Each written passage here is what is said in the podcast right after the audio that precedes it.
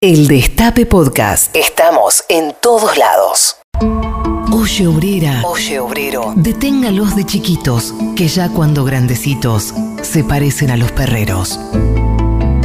¿Qué me contás? Tati Almeida, Charlie Pisoni y la voz de los que tienen algo importante para decir. En el Destape Radio.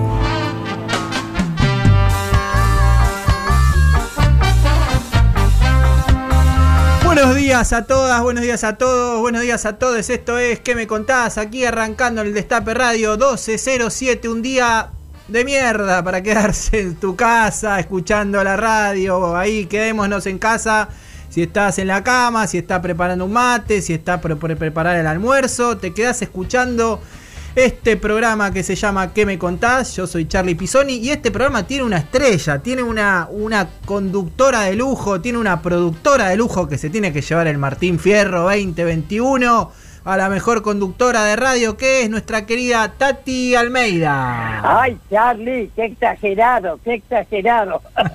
bueno, efectivamente, con este día, tal cual vos lo has dicho, Vos sabés que yo pensaba ir a la radio de una vez por todas, pero no, yo soy calentita acá en casa, así que por ahora seguiré desde mi casa. Efectivamente, chicos y queridos oyentes, que sabemos que son muchos, como todos los sábados, a las 12 del mediodía, por el destape, nuestro programa ¿Qué me contás?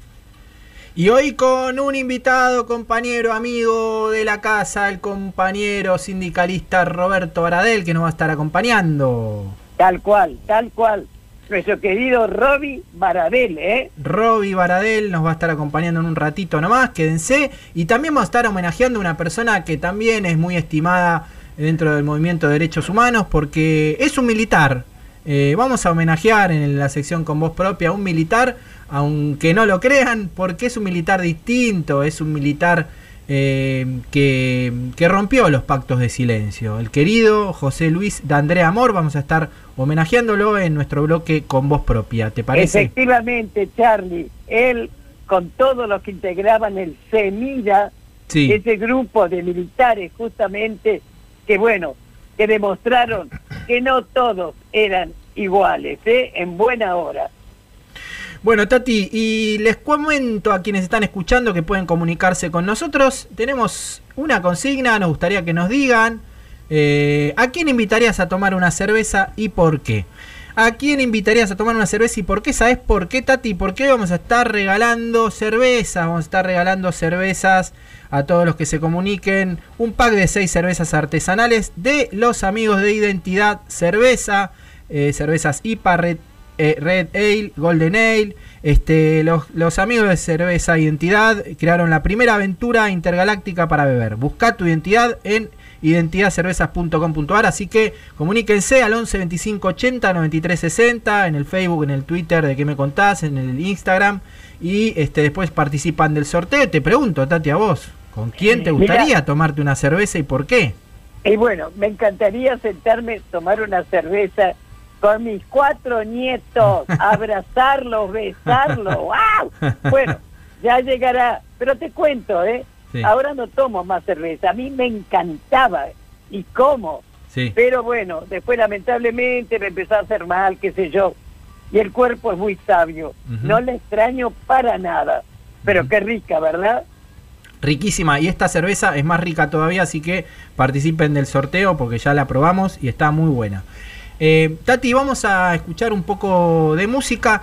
Eh, Sabes que este 3 de junio se cumplieron seis años del primer Ni Una Menos, de, esa marcha histórica que se hizo en el año 2015, donde cientos de millares de, mujeres eh, marcharon y después quedó instalado esta fecha como, como, una fecha histórica.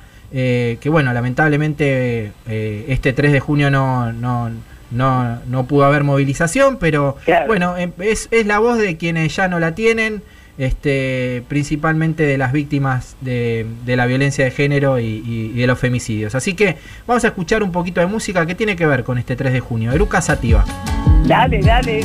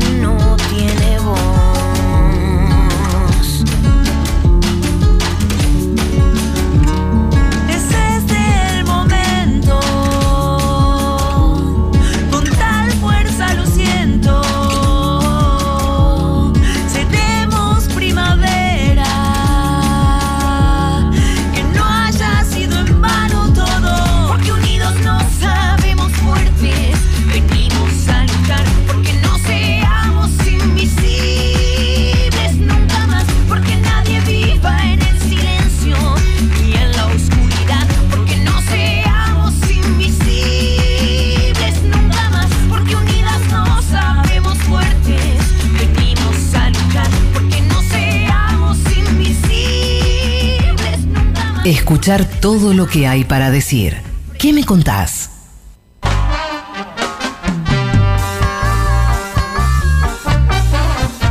11 25 80 93 60, el WhatsApp del Destape Radio. Decinos con quién te gustaría tomar una cerveza y también mensajes para nuestro invitado del día de la fecha, quien que me contás. Que Tati, te lo voy a presentar. Eh, él nació el 27 de mayo de 1967 en Buenos Aires. De chico quería ser biólogo marino, pero las vueltas de la vida lo llevaron a ser preceptor en una escuela pública. Es papá de Ayelén, Manuel, Daniela y Sofía y compañero de Lorena. En su lista de música se puede encontrar a los Beatles, Charlie, Peteco, Pink Floyd o Fontova. Hincha fanático de Boca y amante de la cultura vikinga. Es peronista, docente, abogado y gremialista. En la actualidad se desempeña como secretario general de SUTEBA y de la CTA. El invitado del día de hoy es Roberto Baradel. Efectivamente. ¿Qué tal, Roby? Encantada, mi querido que seas nuestro invitado. ¿Cómo estás? ¿Qué tal, Tati? Qué, emoción, qué alegría. Yo también.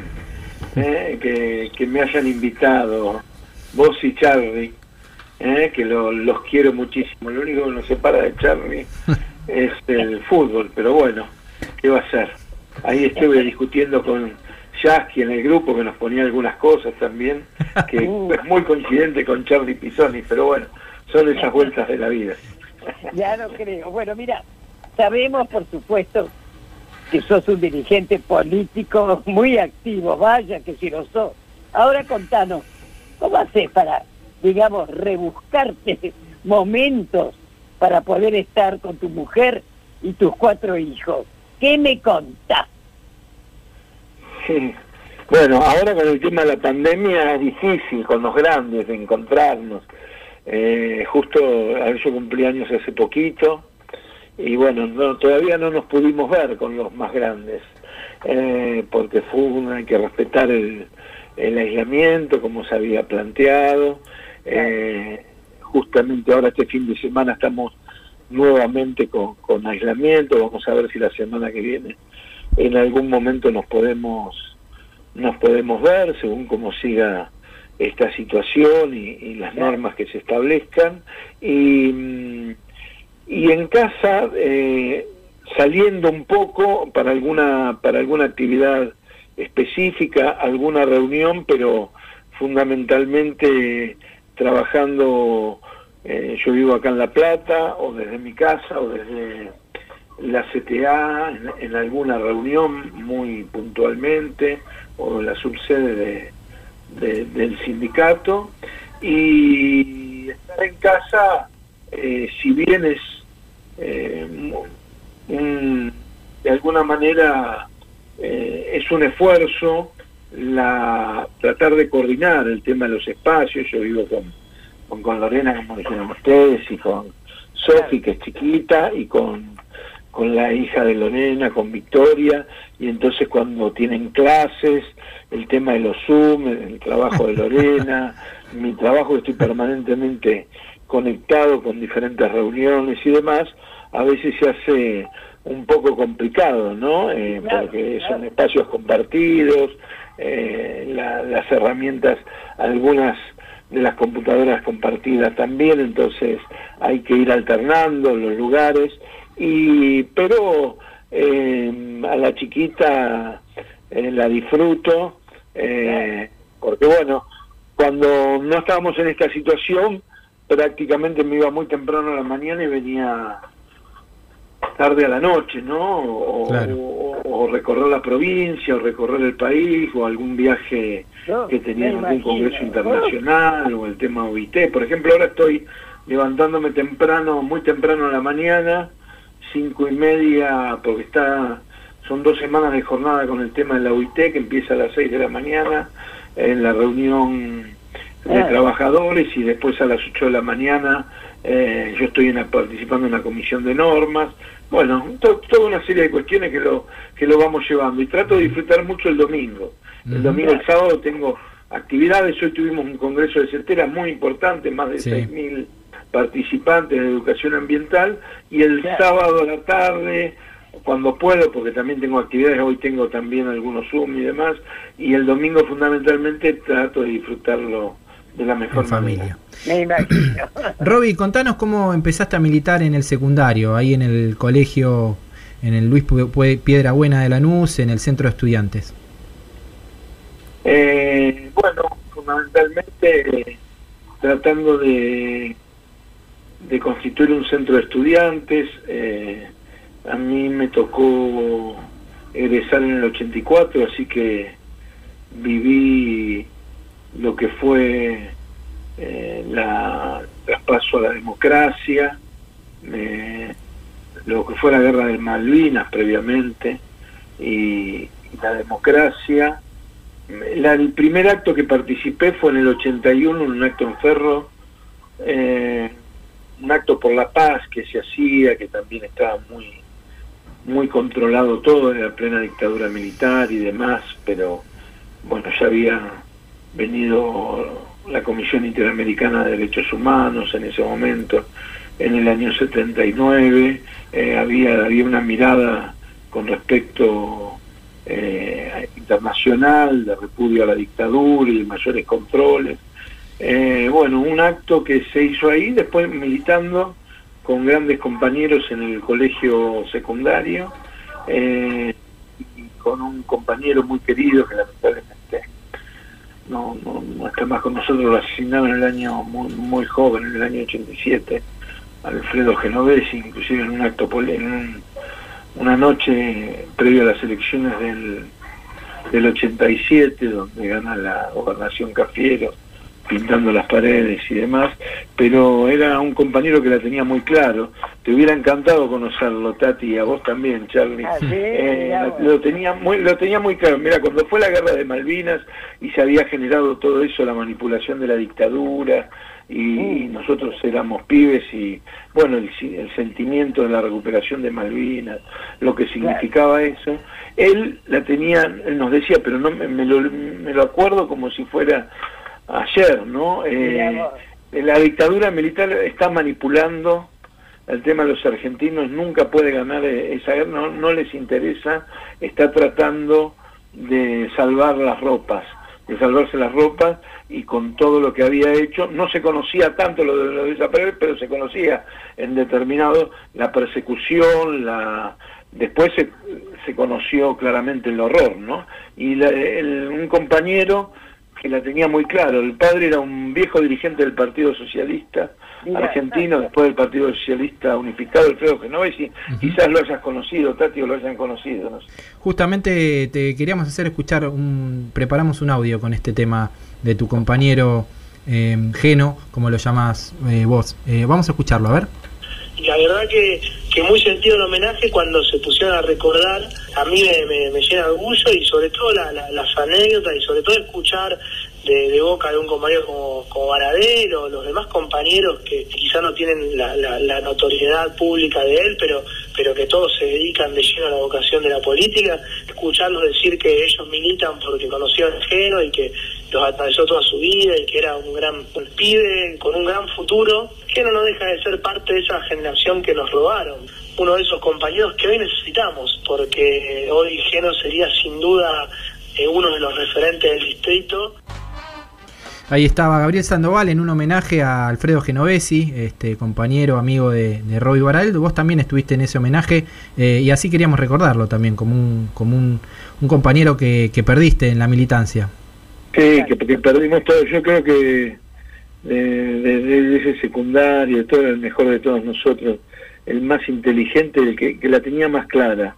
Y la verdad fue un tremendo un tremendo dolor para todos nosotros. Imagínate, teníamos eh, 17 años en ese momento, 18 años, y bueno, eh, tuvimos que, que, que, soportar esa, esa pérdida que para nosotros fue muy importante porque en realidad fue de alguna manera el que nos el que más inquietudes generó en nosotros con el tema de la política. En ese momento y, eh, inclusive hacíamos cosas en una biblioteca, en la biblioteca una biblioteca socialista que tenía el padre ahí, eh, y nos juntábamos para charlar un poco de política, para dar clases de apoyo, para hacer actividades culturales. Eh, bueno, ahí ahí fue los inicios, paralelamente lo del centro de estudiantes en el Piedrabuena. ¿no? Qué lindo que Robbie, ves recordarlo, ¿te das cuenta por qué van a seguir siempre presentes por lo que han dejado, querido? Bueno, te, te pregunto, ¿no es cierto? Sabemos que Lorena Riesgo, tu mujer, es profesora de letras, militante y hoy también funcionaria. Pero preguntamos, ¿quién es Lorena para Roberto Vara de él? ¿Qué me contás, Roby? Una militante impresionante. Le tengo un profundo respeto, admiración eh, y amor, por supuesto. Eh, pero es una militante con muchas convicciones, con mucha firmeza, eh, es, eh, es inclaudicable en sus principios, en su lucha. la verdad que, que yo aprendí mucho de ella y estoy muy, orgulloso de poder estar a su lado. Mira, muy bien, qué lindo. Oíme, eh, vos para desenchufarte, ¿no es cierto? Lo haces a través de la pesca, que te gusta mucho, ¿no es cierto? Ahora, me gusta mucho, sí, es verdad también. Sí, pero escúchame un poco, ¿a dónde vas a pescar? Y además, esos pescados le decís adentro, o sea, después te los comés, te los comés, ¿no? A ver, según, según pues si son, eh, según cuál, que pesquemos y si son chicos, la mayoría la, eh, los devolvemos. ¿Dónde voy a pescar? Acá algunos ríos o lagunas en la provincia de Buenos Aires, en el mar, cuando tengo la posibilidad de estar.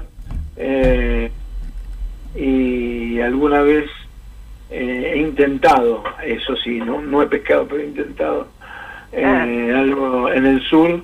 Pero bueno, me, me gusta, a ver, me gusta pasar el rato, ir eh, con amigos, con mi viejo, con, mi hijo cuando es posible, con a pasar eh, a pasar un rato de charla, muchas veces de estar en silencio, porque es eso, de estar en silencio pero compartiendo compartiendo ese momento, porque en el tema de la pesca tampoco se puede andar haciendo mucho ruido, cada uno en lo suyo. Eh, bueno, la verdad que es una... A ver, la, pesca eh, me gusta de que mis abuelos tenían una casa en Chascomús, una casita ahí ah, cerca del tanque de agua de Chascomús. Eh, en su momento entonces yo la mayoría de chicos las vacaciones que recuerdo son en Chascomús. Una sola Mar del Plata en Carpa, que fuimos con mi viejo. una, una vez que, bueno, que, me quedó muy grabado ahí en Parque Camet, y después el resto de las vacaciones, o en el receso de invierno, o en vacaciones de verano, me iba a Chascomús, una localidad que yo quiero muchísimo, muchísimo, la laguna. Y siempre íbamos a pescar, y me acuerdo de ir a pescar con mi viejo, con mi vieja también, ahí en el espigón de Chascomús, pasar la noche. Bueno, es toda una ceremonia, ¿no? Es una, una cosa muy... así que ya viene de antes el asunto, ¿no? ¿Eh? Que ya viene de antes el, que te guste pescar, ¿verdad? Sí, viene de antes, desde chico, desde chico con mis hermanos, eh, con mi viejo, te digo mi vieja, ahí también pescando, así que viene de antes. Así que cuando puedo, ahora estamos complicados, también con el tema de la pandemia, pero cuando podemos hacemos alguna escapada alguna laguna acá cercana o algún o algún río, algún arroyo para, para pasar el rato. Muy bien, Roby, vamos a escuchar un poquito de música que elegiste vos, elegiste al negro Fontova, así que vamos a escucharlo y a los oyentes eh, les pedimos que se comuniquen si les quieren dejar mensajes al invitado al 11 25 80 93 60. Volvemos después del tema, Roby.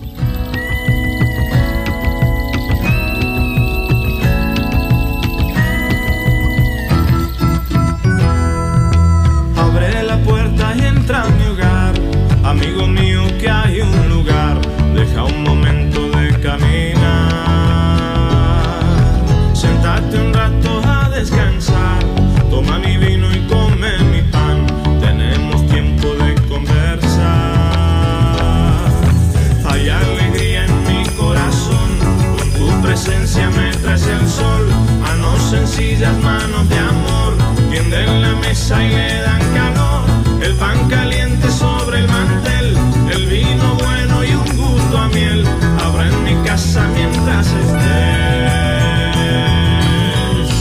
Qué felicidad, amigo mío, tenerte conmigo y recordar. Hacer que han pecho adentro, ardientes capullos de amistad. Toma mi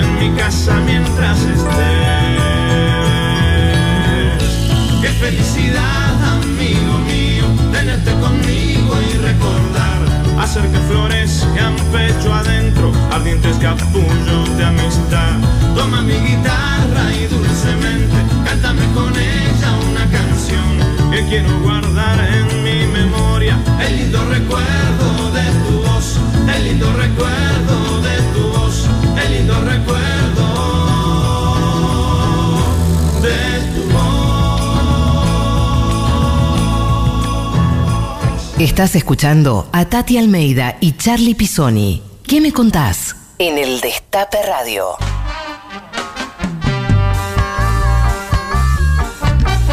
11 25 80 93 60, las redes de qué me contás, ahí también en el Twitter, en el Instagram. Decinos con quién te gustaría ir a tomarte una cerveza y participás del sorteo de un pack de cervezas de cerveza identidad. ¿Tenemos mensaje, Juan? Hola, ¿cómo anda? A mí me gustaría invitar a tomar una cerveza a Héctor Mañeto Epa. para por lo menos tener una oportunidad de entender qué le pasa en la cabeza a ese ser humano. O sea, entender sus razones. Eh, me da mucha intriga. Bueno, un abrazo a todos. Bueno, Buen que- sábado. Que pague él. Charlie, soy Guillermo de Lanús y la persona con la que me gustaría tomarme una cerveza sería el doctor Mariano Moreno. Eh, Sobre todo lindo. este lunes 7 de junio, que se celebra el Día del Periodista Sí. por la aparición del diario La Gaceta. Abrazo a todos. Abrazo. Hola, Tati, hola, Charlie. ¿Sabes con quién me gustaría sentarme, tomar una cerveza o unos mates, lo mismo, pero una cerveza ya que nos la van a regalar? con Tati Almeida. Esa. Es- tuve el honor de, de concurrir acá a la biblioteca de Merlo, un día que vino a dar una charla. Es un encanto de persona, es un libro abierto para aprender muchas cosas. Gracias. Buenos mediodías, hola Tati Hermosa, hola Charlie, ¿con quién me tomaría una cerveza? Con Luis Alberto Spinetta, me encantaría. ¿Y hablar? ¿Qué voy a hablar? Solo estaría para escuchar. Claro. David de Avellaneda.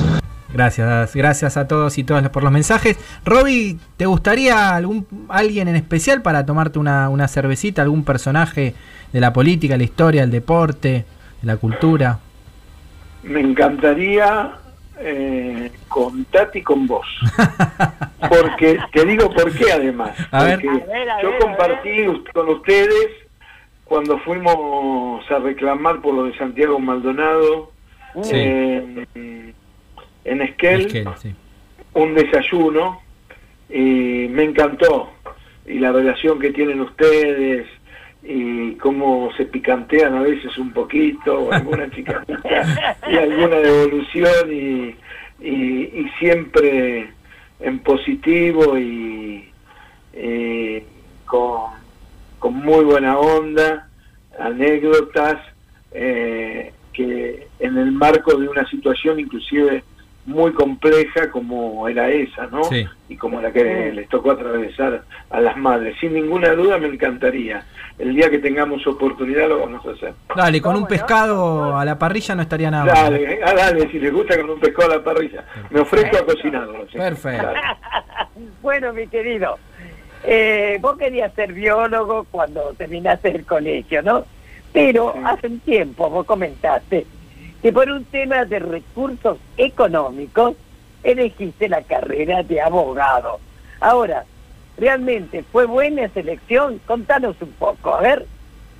En realidad lo que me motivó el tema de seguir abogado. En su momento, bueno, quería seguir biología marina, hice dos años y demás, biología y, especializarme en biología marina. Y, mm, después, bueno, el tema de recursos, mi viejo laburante, estoy eternamente agradecido por los dos porque el tema del estudio, ellos permanentemente, mi vieja y mi viejo fueron un puntal en eso. Eh, y, pero para seguir una carrera universitaria de esas características, eh, se necesitan tener o, mayores recursos o trabajar menos tiempo. Eh, y porque son carreras que tenés los teóricos, el laboratorio, los prácticos, compatibilizar dos, eh, dos, dos materias o tres materias se hace, se hace más complejo el tema del momento del estudio. Y además eh, nos había cruzado a nosotros eh, lo de Geno, entonces fueron una serie de factores, no solamente el tema de los recursos. Los recursos tienen que ver con eso, pero también lo que sucedió con Gelo en ese momento. Yo tenía una gran indignación, una bronca terrible, y bueno, me decidí seguir la carrera de abogacía por eh, también para que me diera herramientas eh, en la lucha por transformar, en la lucha contra la justicia, poder transformar la realidad. Eh, Roby, em, em, vayamos a, la, a, la, a tu militancia gremial. Este, uno de los grandes hitos de eh, la, lucha docente fue la carpa blanca docente y oh. también este, justamente fue uno de los grandes hitos contra las políticas neoliberales del gobierno de, Carlos Menem. ¿Cómo recordás eh, ese momento y esos años? No, lo, recuerdo con, mucho orgullo porque primero uno no pensaba lo que, lo que duró la carpa blanca, la, la cetera en su momento, ¿qué veíamos? Veíamos que había una situación de muy compleja en las provincias, donde no se le pagaban los sueldos a los maestros. Había reclamos gremiales, los chicos se quedaban sin clases y a nadie le importaba. Y eran esos momentos que hablaban de las provincias inviables, vos fijate, en el neoliberalismo ya, ¿no? De la inviabilidad de las provincias, de algunas provincias, entonces que en Jujuy no tuviera tres meses de clase no importaba, que Entre Ríos no tuviera tres, cuatro meses de clase no importaba, bueno, eh, y así lamentablemente.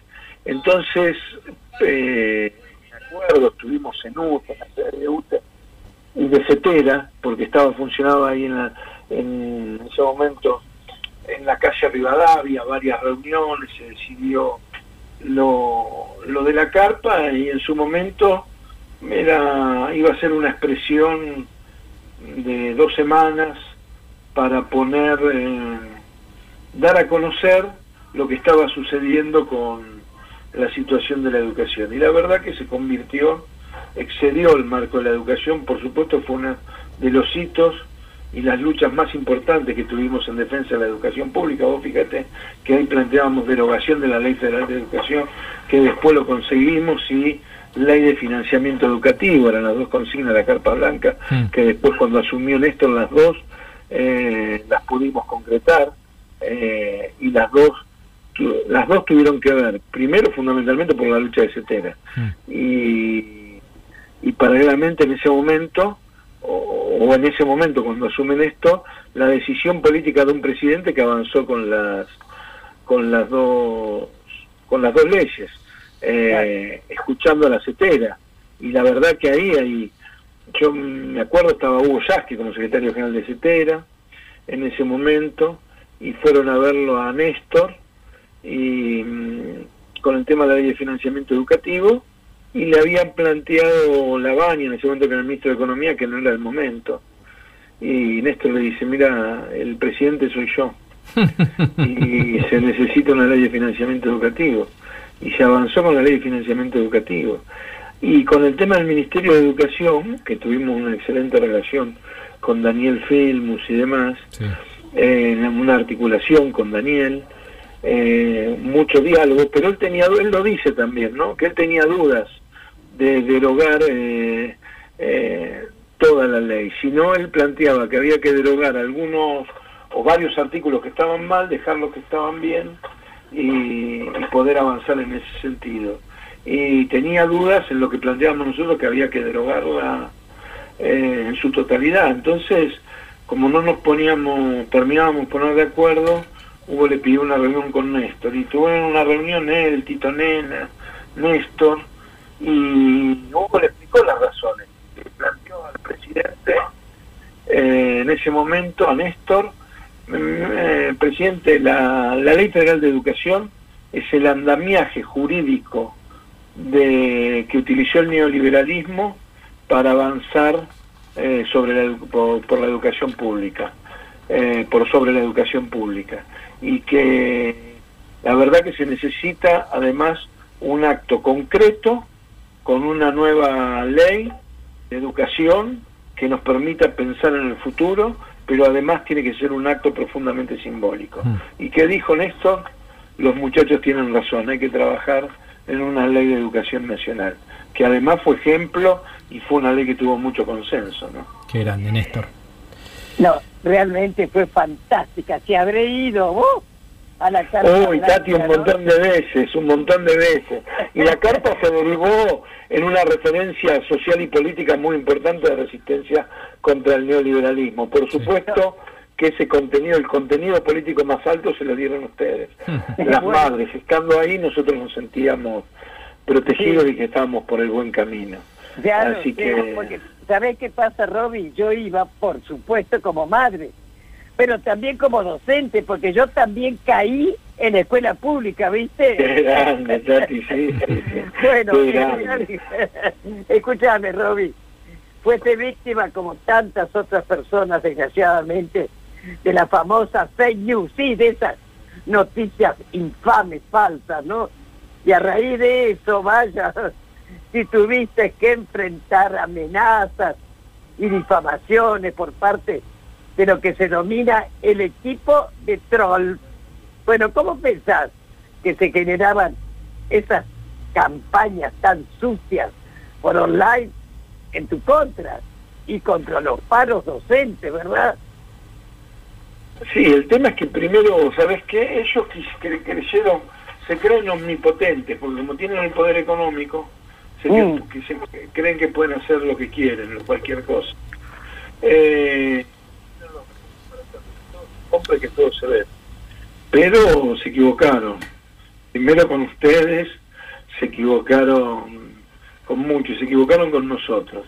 Y entonces primero quisieron intervenir en las elecciones del sindicato, le fue muy mal, ganamos por más del 75% las elecciones con una campaña feroz en contra nuestra, bueno, yo iba como secretario general señalándome a mí permanentemente, linchamientos mediáticos, difamaciones, eh, no les alcanzó, entonces como no me pudieron eh, correr de, del sindicato que perdieran nuestra lista, que es la lista celeste, Después quisieron ir por el SUTEBA, tampoco pudieron. Mm. No pudieron con el SUTEBA, quisieron ir por el Frente de Unidad Docente Bonaerense.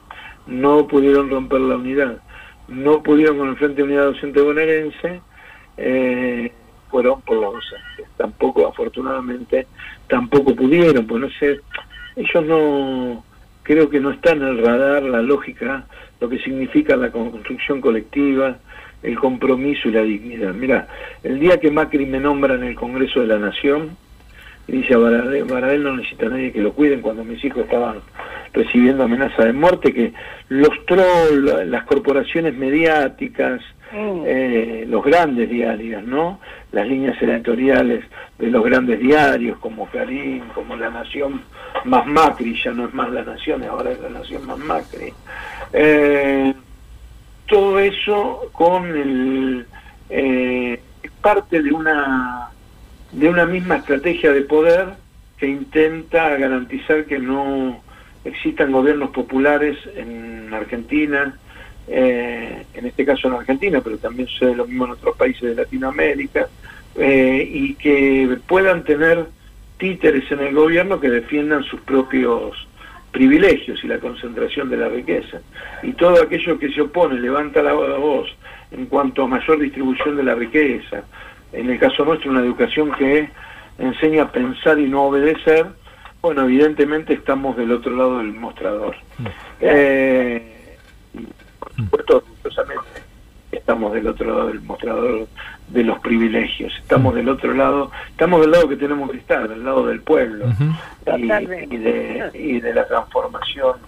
Pero bueno, yo creo que fue parte con dinero gubernamental, sin ninguna duda, eh, la agencia de inteligencia, eh, la misma, ah, me han reconocido ministros de ellos que me han investigado y sabes qué, Tati, el mayor orgullo que no pudieron encontrar una pestaña para mm. poder iniciar absolutamente nada. Eh, nada, de nada, de nada. El sindicato lo investigaron de arriba abajo, mandaron inspectores al sindicato, las finanzas, las cuentas, a mi familia, a mí tengo el orgullo de que nadie me pudo levantar el teléfono y decirme, mira, si no te callas, vamos por esto. No pudieron, tuvieron que recurrir a la amenaza, a las difamaciones, tuvieron que recurrir al linchamiento mediático y, y nosotros no seguimos firmes y no nos pudieron doblegar. Ese es el mayor orgullo, la verdad que tengo, que tenemos colectivamente. ¿no? Muy bien. Vamos a escuchar un audio de unos momentos que te hacían feliz. Hace mucho tiempo sucedía esto. A ver.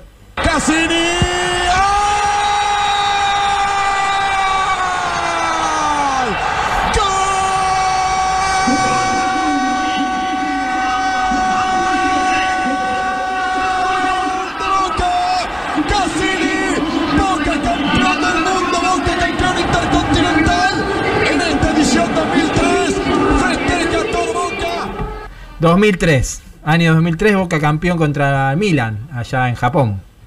Sí, sí, sí, impresionante. Me acuerdo de celebrarlo con mi viejo muchísimo. Y me acuerdo, mira, mucho eh, patente de un campeonato que fue el año 81, de Boca, que ganó con... que fui a la cancha varias veces, y donde empezó a jugar Maradona. Oh. Y que estuvimos palo y palo con Ferro y Varicio era el arquero de Ferro y tenía un récord ahí. Eh, y pudimos ganarle en cancha de Boca con un gol eh, impresionante, con pase de Maradona, eh, de Perotti en ese momento, y con un relato de Víctor Hugo Morales impresionante, impresionante. Tati. Sí, escúchame, Robbie.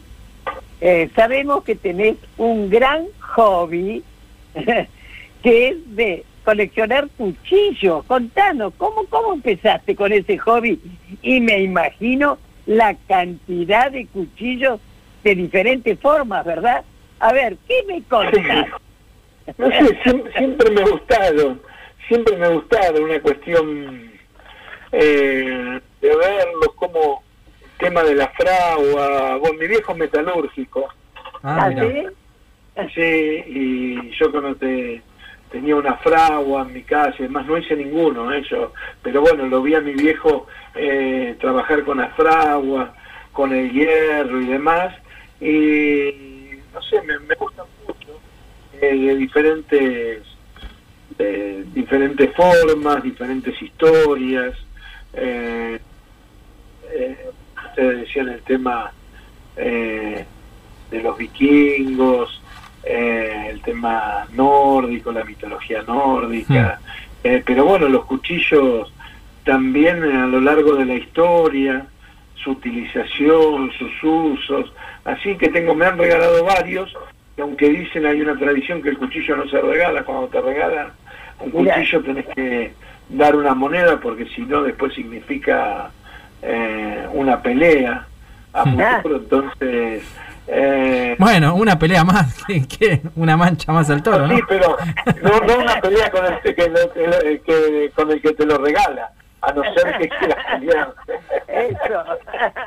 Pero no, sí, me gusta eso, el tema de las piedras para afilar.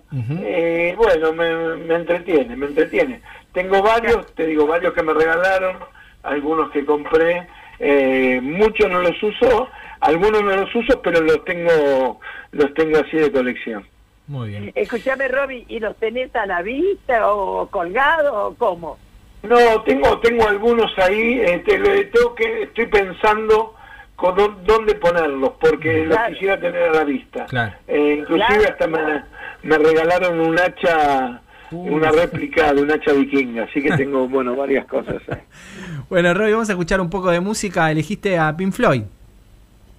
Sí, a ¿Te, te gusta? ¿Fuiste a ver a Roger Waters? ¿Te gust- Fui a ver a Roger Water, fui a ver a Roger Water y me- impresionante, impresionante. Impresionante el show, Me uno de los- acuerdo- los mejores shows.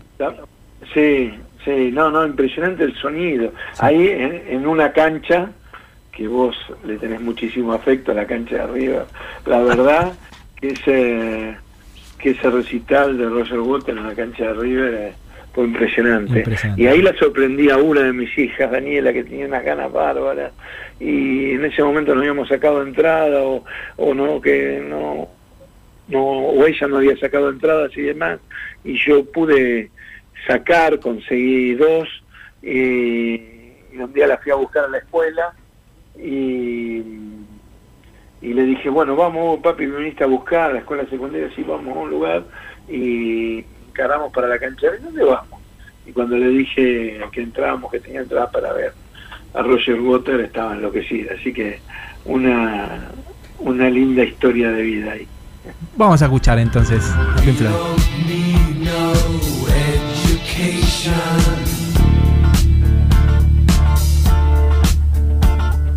We don't need no thought control.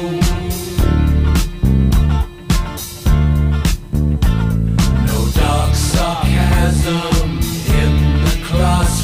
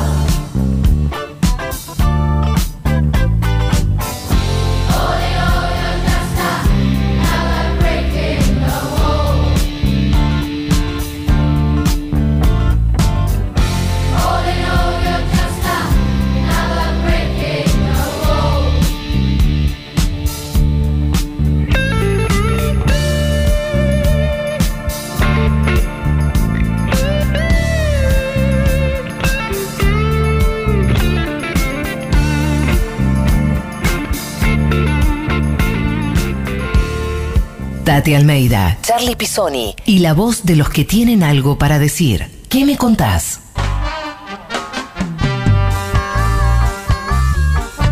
11 25 80 93 60 la WhatsApp para comunicarse con qué me contás y mandarle mensajes a nuestro invitado y también contestarnos nuestra consigna. ¿Con quién te tomarías una cerveza y participás del sorteo de cerveza identidad? Tenemos mensajes, a ver. Buen día, buen día, Tati, Charlie. Bueno, soy Daniel de Benavides. Un saludo enorme para Roberto Baradel, un, gran este, dirigente del gremio de los docentes. Me encanta que le guste Pink Floyd. Lástima que de boca, pero ¿qué vas a hacer? Así somos las gallinas. No queremos a los hinchas de boca.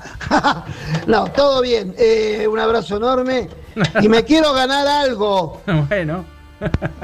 Hola compañeros, compañeras, hola Tati, hola Roby, Cristina, Suteba Morón, siempre recordándote con mucho cariño, nuestro compañero referente, militante, como Hugo Yasky, Cecilia Martínez, tantos que, que nos los seguimos en, en la lucha por la defensa de la escuela pública, por los trabajadores y trabajadores de la Argentina. Un abrazo enorme, emoción que estés ahí contando un poco tu historia de vida. Un cariño grande. Hola Charlie, hola Tati, querida, amada. Me tomaría una cerveza con Néstor, definitivamente. Lloraría.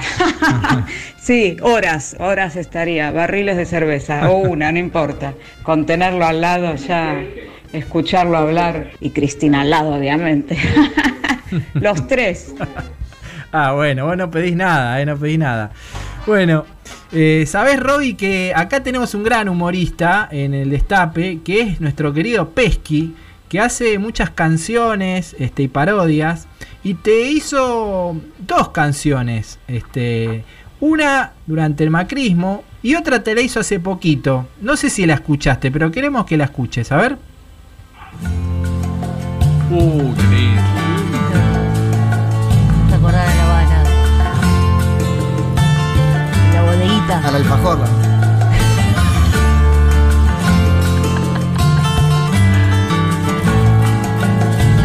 No hay escuela, soy para Baradel. Con setena hoy para Baradel. Oye, oye, escucha.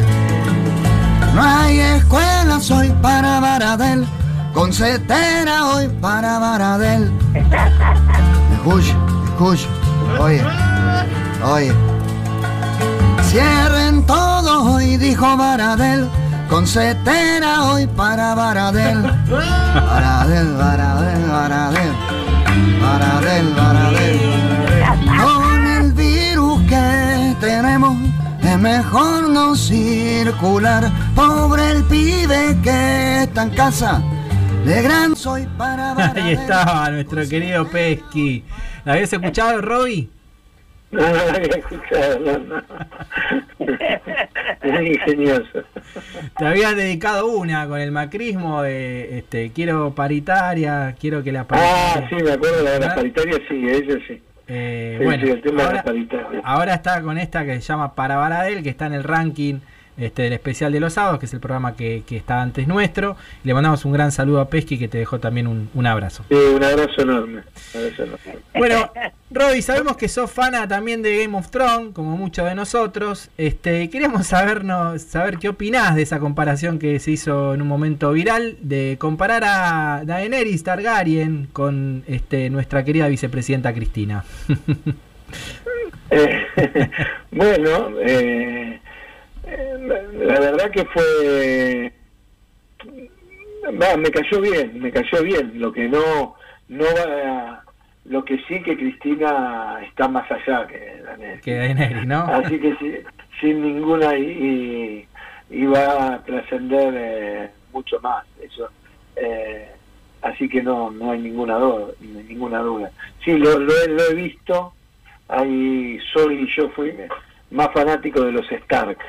Sí. ¿no? Eh, eh, en ese Vos sos de la banda de los punto. Hay un meme que se hizo, que se hizo tuyo con como vestido de de, de, de- creo que era Jon Snow que decía Winter is Coming y estaba tu, tu Ah, fotito. mirá, sí. Tu. Eh, y del viejo, de, en realidad del padre, ¿no? Por, por el tema, la, la nobleza, las convicciones Sí. Que tenía. Más peronista, Bueno, ¿no? y, y además, sí, y el frío, además, porque mm, el tema de la nieve, el frío, a mí me, Sí. me gusta más. No, no, no es que no me gusta el verano, el verano me gusta, pero eh, el tema, yo eh, sufro más el calor que, que el invierno. Puedo estar en manga corta con pocos grados y no tengo inconveniente. El calor me cuesta un poco más.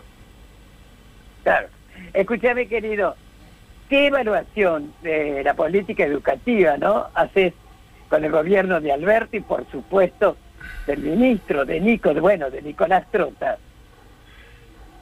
Y primero, eh, lo que hay que decir que yo quiero reivindicar la política, bueno, lo dije antes, ¿no? La política educativa que llevó adelante Néstor y después Cristina con la ley de educación, nacional de educación eh, y la ley de financiamiento educativo. Vos fíjate que ni siquiera eh, el macrismo lo que hizo es incumplir la ley de financiamiento educativo, pero no pudieron eh, fue muy importante que se haya llegado a una inversión al 6% en ese momento. Y con la Ley Nacional de Educación eh, no pudieron plantear absolutamente nada, además de las mentiras que, que nos tienen acostumbrados, no pudieron plantear nada. Entonces, es una buena base que tenemos los argentinos en términos educativos y las políticas socioeducativas que había aplicado ese gobierno. En el marco de la pandemia yo creo que la gestión está a la altura de las circunstancias, porque Claro, claro. lamentablemente eh, estamos viviendo una situación extraordinaria y en esto tenemos eh, yo la verdad que, que, que te da bronca a veces tanta hipocresía, ¿no? Las corporaciones mediáticas criticando la virtualidad no criticaron nunca ni una sola crítica cuando interrumpió Mauricio Macri el programa Conectar Igualdad. Tal cual. Es más, criticaban el programa Conectar Igualdad. Ahora critican que no hay computadora. A ver, no, no se Ah, acuerdan porque no, no tienen memoria reciente en eso. Va, sí tienen memoria. Tienen, memo- la mem- tienen Selectiva. memoria selectiva, Claro. ¿no? Tienen memoria selectiva. Entonces no dicen nada que por el gobierno de Cambiemos, de los que hoy hablan que priorizan la educación, que es una gran mentira, porque si uno se pone a ver el presupuesto de la Ciudad Autónoma de Buenos Aires, proporcionalmente lo que implica el presupuesto de educación, la, la jurisdicción más grande, más más rica del país, que le falten vacantes para la escuela pública, que hayan eh, achicado el presupuesto en educación como lo, hace- como lo han hecho, lamentablemente, uno se da cuenta que es una gran mentira. Eh, Los que llevaron la inversión de educación del 6,5% al 4,7% del Producto Bruto Interno, los que interrumpieron el Plan Conectar Igualdad, los que interrumpieron la formación docente eh, eh, en servicio, como habíamos firmado Estela Maldonado, que un gran recuerdo y cariño para ella, había firmado una paritaria para que se formen y se actualicen los docentes de todo el país. De eso no dicen nada. Y hoy se erigen como los defensores de la educación pública cuando es todo lo contrario. Especulan miserablemente con algún rédito electoral que ellos piensan que van a poder sacar en las elecciones de medio término, poniendo en riesgo y haciendo la vida de todos y haciéndole un gran daño a la sociedad. Por supuesto que queremos la virtualidad, la presencialidad y que la virtualidad es extraordinaria. Y por supuesto que queremos eh, que la presencialidad vuelva cuanto antes. Ahora, eh, hay ci- circunstancias extraordinarias, Claro, circunstancias extraordinarias.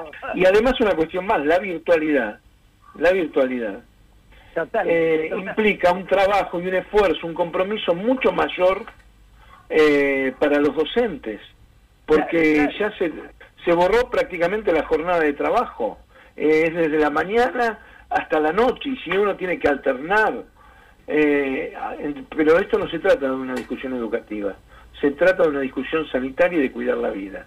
Entonces hay que buscar las mejores estrategias para priorizar la educación cuidando la vida. Totalmente, te sale por los poros, ¿eh? La defensa de la escuela pública. Bueno, mi querido, vos sabés que nuestro programa se llama ¿Qué me contás? Por ese motivo, ya llegando un poco al final de esta entrevista encantadora, eh, Queremos que nos cuentes, saber alguna anécdota, algo que te haya pasado alguna vez. Y como yo digo, que tengamos el privilegio de ser los primeros en enterarnos. A ver, ¿qué me contás? A ver, ¿qué te cuento? Bueno, primero el tema de, de las canciones que pasaron. Eh, eh, de Wall también me impactó en el tema de la secundaria en su momento. Eh, con Roger Water estuvimos después cuando vino a la Argentina a hacer una visita y que hizo un acto en solidaridad con Palestina, que Ah, esto también mirá. hay que decirlo, Mirá por que el bien. tema de la situación, en toda nuestra solidaridad y queremos que se respeten los derechos del pueblo palestino y que se reconozcan como Estado. Bueno, Totalmente. lo ha reconocido como Estado, ¿no? Eh, y la canción, la anterior, la del Negro Fontova, que lo adoraba, lo adorábamos todos al Negro Fontova. Me acuerdo del Negro Fontova en ese 2 por 1 Tati, que arriba del escenario, eh, acompañándonos, eh, impresionante. Y Negro Fontova marcó también mi adolescencia, nuestra adolescencia, eh, lo escuchábamos mucho en el secundario, cada vez que armábamos una peña, lo bailamos, las canciones de él, lo, lo- lo queríamos mucho, y esa canción en particular, Geno, me la hizo escuchar a mí un día en la casa, que también me lo me acuerdo como si hubiera sido ayer o Mirá. hace poquitas horas. En la casa mirá, me dice era como un regalo que me hacía, o yo lo sentí, como un regalo que me hacía, me dice, quiero que escuches esta canción, que, que es muy hermosa. Bueno, y esa canción, ¿no? Y una anécdota también vinculado a esto. El padre era un dirigente de esos dirigentes del socialismo eh, que, bueno, muy correctos y demás, y nos había prestado la biblioteca para hacer actividades culturales y demás. Nosotros empezamos a ir al barrio, a los barrios, y en el barrio empezamos a asumir la identidad peronista. Eh, nos hicimos peronistas a partir de, de, de la identidad de nuestro pueblo. Y bueno, y ve- veníamos bien en la biblioteca, veníamos bien haciendo actividades culturales, charlas políticas, también siempre tuvimos inquietud en lo que pasaba en Latinoamérica y hacíamos una charla hasta Claro. cuando empezamos. Esas charlas políticas se convirtieron eh, en charlas que se orientaban hacia el peronismo y lo que significaba y la identidad de nuestro pueblo y los trabajadores. Y ahí y ahí el papá nos dijo muy respetuosamente que estaba todo bien pero que eso era una biblioteca socialista. Así que no era una unidad básica así que así que nos tuvimos que ir ahí para desarrollar nuestra actividad política Muy simpática tu anécdota. Bueno, Roby, hemos llegado al final, digamos, de nuestra entrevista. Te vuelvo a repetir, encantados que nos hayas acompañado. No te imaginas la cantidad de mensajes que tengo en mi celular. Sos una persona muy querida, Roby, y sinceramente pienso, ¿cómo lo pasaste vos? Contanos. Yo la pasé feliz de ese. Mira, dos cosas me alegraron el día, el fin de semana, la semana y demás. Una, levantar, ver a mi hija hace un ratito que se levantó y me vino a dar un beso y el buen día. Y lo otro es haber estado con ustedes. Eh, sin ninguna duda, con vos, Tati, y con y con Chabri, que, que le tengo un profundo cariño, respeto, admiración y un profundo agradecimiento, porque lo que han hecho ustedes, lo que has hecho vos, lo que significás para todos nosotros, eh, no se puede describir en palabras, para todos nosotros y para las generaciones futuras. Por eso mi eterno y nuestro eterno agradecimiento para con vos y por supuesto para con los hijos y los hijos son nuestros compañeros porque son los hijos de nuestros compañeros y compañeras. Bueno, muchísimas gracias, Roby. Nos seguiremos, por supuesto, viendo virtualmente, pero bueno, ya llegará el momento. Un abrazo muy grande y muchísimas gracias, querido. Un abrazo muy grande, Roby. Te queremos nosotros. también. Abrazo enorme, enorme, enorme a los dos. Gracias eh, por invitarme.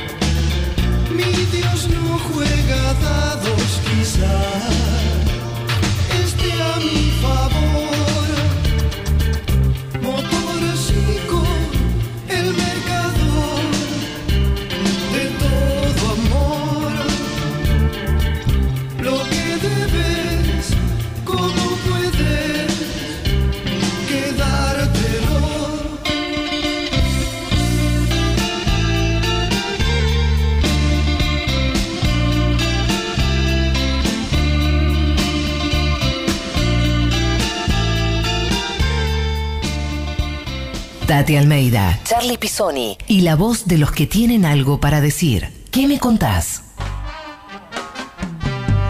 Seguimos en que me contás. Hay más mensajes de los oyentes, Juancito. Hola Tati, hola Charlie, hola equipo. Me tomaré una cerveza con la cumpada de, la, de los oyentes de la radio. Formamos Bien. un grupo precioso, así que tomaría cerveza con, con todos ellos y con los trabajadores de la radio también. Karina Pasó el Rey. Buen día Tati, buen día Charlie, buen día Roberto. Bueno, yo soy entrerriano, soy docente en la provincia de Buenos Aires y me encanta la cerveza artesanal, así que esas cervezas me las tomaría con el compañero Roberto Baradel Bien. mientras tiramos la caña en la costa de algún río y charlamos de muchas cosas. Bien. Hola Tati, buen día. Este, un saludo muy grande para Baradel, que él estuvo aguantando en las noches del macrismo eh, como nunca, se la rebancó. Un abrazo muy grande para él. Este, y a mí me gustaría tomar una cerveza con Daddy Brieva. Qué grande, Daddy. Saludos a todos los avaleros que salieron campeón ayer, especialmente a Daddy. Este, y tenemos ganador eh, del sorteo, ¿no? Tenemos ganador. Es Guillermo de Lanús, que quería tomarse una cerveza con Mariano Moreno. Ahí hicimos el sorteito con el programita que está ahí en las redes. Y hicimos con todos los que mandaron WhatsApp, al Twitter, al Instagram. Guillermo de Lanús se ganó seis cervezas de cerveza identidad que nos va a estar acompañando desde ahora en más este, para que ustedes puedan tomarse unas ricas cervezas. Lucharon por memoria, verdad y justicia. ¿En qué me contás? Les rendimos homenaje con voz propia.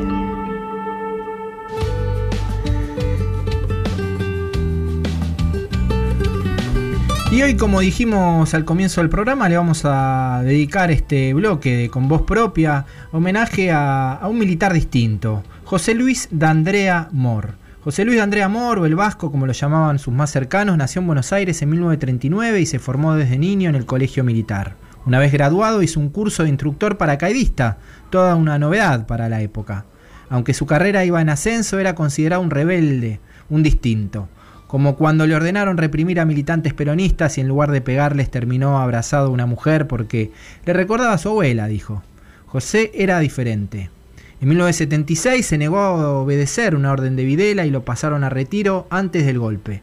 A los pocos meses, ya durante la dictadura, lo convocaron para integrarse a un grupo de tareas, cuya misión era detectar, detener, interrogar y eventualmente eliminar blancos. Andrea Amor se negó rotundamente.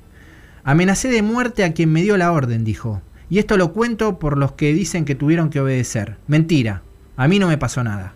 Con esas palabras se lo contaba la periodista María Esther. Ya en democracia, el capitán del ejército José Luis de Andrea Amor identificó uno por uno a los militares que torturaron y secuestraron y desaparecieron en la última dictadura cívico-militar. Poco antes de morir, José Luis donó su sable militar a las abuelas de Plaza de Mayo y hoy está en su sede. El Vasco partió el 23 de febrero del 2001. Tenemos dos audios para escucharlo. El primero de Eduardo Tabani, integrante de la, Asamblea Permanente por los Derechos Humanos. Mi muy querida Tati, querido Charlie, el homenaje al Vasco de Andrea Amor es parte del programa de hoy y la verdad que me da mucho gusto saberlo y quiero simplemente acercar mi evocación y mi recuerdo a ese tipo entrañable que fue y que todavía es para todos nosotros, José Luis de Andrea Amor. Tuve el honor de ser su amigo, pero antes que eso, su soldadito en la colimba, allá por comienzos de los 70. Y después fui su abogado defensor. Cuando Río Seneñú, quien fuera jefe del ejército, pretendió eh, ser reparado por eh, los dichos de Vasco, quien lo denunciara como denunciara también la desaparición de 128 soldados conscriptos durante el terrorismo de Estado. Finalmente, la historia dio cuenta de quién era uno y otro. Vasco, querido, estás en nuestro corazón, en nuestra memoria, y quienes fueron responsables de aquel horror eh, siguen siendo investigados. Algunos ya han sido condenados, como Río Sereñú, y tantos otros, y otros esperan eh, sentarse en el banquillo de los acusados para dar cuenta de sus crímenes te evocamos, te recordamos y cada evocación y cada recuerdo de tu nombre eh, es la evocación y el recuerdo de tu lucha y de tu compromiso por las mejores causas. Gracias, querido Vasco, por haberme permitido ser parte de, ese recorrido eh, de la vida que es la amistad que compartimos. Qué lindo, qué lindo recuerdo, qué hermoso. Eh, ahí estaba Eduardo Tabani recordando a José Luis de Andrea Amor. Y tenemos otro audio para recordarlo, Tati, otro audio que, que, es de la presidenta de Abuelas de Plaza de Mayo, Estela de Carlotto. Hola, les habla Estela Carlotto, presidenta de Abuelas de Plaza de Mayo. Y con mucha emoción acompaño la recordación y el homenaje a un queridísimo amigo, inolvidable, que dejó un, una imagen de los uniformados que hubiéramos querido tener siempre en nuestro querido país. Estoy hablando de Andrea Amor, aquel hombre que honró el uniforme, que formó un grupo de los que como él también tenía el mismo sentimiento de patria, que nos acompañó, se acercó y lo quisimos mucho. Se fue tempranamente, pero dejó su ejemplo. Creo que esto debe ser meditado, escrito profundamente de lo que fue e hizo y que todo, todo el país lo sepa, sobre todo la juventud, de la gente buena, de los que tenemos que imitar, de los que tenemos que recordar. Y abuelas tenemos un privilegio enorme. Él nos visitaba con su forma de hablar, de ser, de compartir, y nos dejó un regalo enorme, su sable. ¿Saben qué significa para un militar regalar su sable a estas sus compañeras de lucha? Dejarnos en su nombre la seguridad de lo que siempre soñamos los organismos de derechos humanos, el nunca más. Recordarlo es un derecho y es una obligación, pero más que nada es darle gracias a él por haberlo conocido. Qué lindo, Charlie, qué linda la palabra de Estela, ¿no? La verdad que sí, la verdad que sí. Eh, ¿Y por qué elegimos eh, homenajear a, a, un militar como José Luis de Andrea Amor? Porque bueno, justamente es una persona que, como él lo decía, eh, podías no cumplir las órdenes. Eh, ¿no? Eh, él no cumplió las órdenes y bueno, y después continuó su lucha ya en democracia con el libro que hizo que se llama Memoria, perdón, Obediencia de Vida, en vez de obediencia de vida, obediencia de vida. Eh, donde él eh, aporta un listado muy, muy, muy importante de todos los responsables del terrorismo de Estado. que es un listado que después eh, fue parte de las causas por los delitos de lesa humanidad, ¿no? Entonces, queríamos homenajearlo porque se lo merece, porque se merece. ¿Sabes qué? Sí. Ya lo creo, Charlie, porque justamente demostró él que no todos los milicos fueron despreciables, ¿viste? Exacto, Para nada. exacto. Y todo lo que ayudó. Mira, por eso decidimos justamente homenajearlo a nuestro querido Vasco, ¿verdad? Sí, sí, sí. Este, eh, creo que es un homenaje muy merecido que, que, que era necesario, era nece- realmente necesario. Así es, así es, ya lo creo. El periodismo sigue siendo el mejor oficio del mundo, pero hay focos amarillos por la ambición de poder de algunos medios. Rodolfo Walsh. Bueno, Tati, estamos llegando al final del programa y por ahí eh, no se habrán, algunos se dieron cuenta, otros este, lo no, pasó desapercibido, pero hoy faltó una voz aquí en el programa, que es de nuestra Así querida es. compañera Anabela González, que le, Ay, sí. le- le vamos a dar la despedida porque se nos está yendo Anabela del programa y queríamos darle la despedida como se merece porque no pudimos despedirla del programa pasado. Así que Anabela, ¿nos estás escuchando? Anabela, Hola Ana, estás muteada, nos dicen. Si nos estás Ay, acá escuchando. estoy, Ahí estás. Hola Ana, ¿cómo estás? Hola, Ana. Hola, bien, todo bien. Hola, Tati. Hola, Charlie. Bueno, te nos vas, queríamos despedirte. Este, fuiste una gran eh, productora, compañera aquí del estudio también, este, y, y bueno, una gran artífice de, de- de este programa. Eh, nuestras, nuestros agradecimientos y, y muchas gracias por, por habernos acompañado. Anabela, te vamos a extrañar mucho, pero tenés todo el derecho vos también a hacer tu vida, buscar otros horizontes. No obstante, mi amor, muchísimas gracias por este tiempo que nos has acompañado. ¿eh? Bueno, yo les quería agradecer a ustedes, como ya te agradecí, Tati, a vos, decirte públicamente que para mí fue un honor eh, trabajar con Tati Almeida. Para mí es algo que nadie me lo va a Por sacar. favor. Y agradecer a Charlie también por la oportunidad que me dio eh, eh, en aquel día que, que le dije si me podía sumar y, y me aceptó. Así que bueno, eh, muchísimas gracias. Voy a extrañar un poco ir a la radio y demás. Eh, me llevo me llevo muchos recuerdos lindos. eh, un gran compañero que, que se llama Juan Tomala, que es un gran operador además. Y bueno, dejo, dejo acá a mis amigas y compañeras y compañeros para, para que sigan dando, dándolo todo. Pero no te vas a borrar, vamos a estar siempre comunicadas, ¿eh? Obvio, Tati, jamás, ya te dije, yo no te voy a dejar así nomás. Bueno, Ana, te agradecemos mucho, te mandamos un beso grande. Este, seguí escuchando el programa, seguí escuchando que, que- que tenés. Obvio, voy a estar desde otro, desde otro lado, ahora de atrás la radio, escuchándolos todos los sábados. Y bueno, Eso. muchas gracias al Destape, que, que me encantó trabajar en el Destape, obviamente. Así y gracias a, a- a la gente, a Caro Ortiz, a Fede, eh, que bueno, que nos comunicamos siempre vía vía redes también. Así que muchísimas gracias, para mí fue un placer y, y mucha suerte. Gracias a Lalo Recanatini que me enseñó todo, así que eh, muchísimas gracias. Bueno, Belén Azar, eh, Caro Ávila eh, y bueno, ahora Blas Lantos que, que lo conocí el otro día. Así es. Bueno, te mandamos un beso muy grande, Ana. Y así como Bueno, que un abrazo. Le, estamos despidiendo a Anabel, Sí. le damos la bienvenida a Blas. Así es, el- así es. Hoy el estuvo. nuevo integrante de la producción. Hola, Blas, muy bienvenido.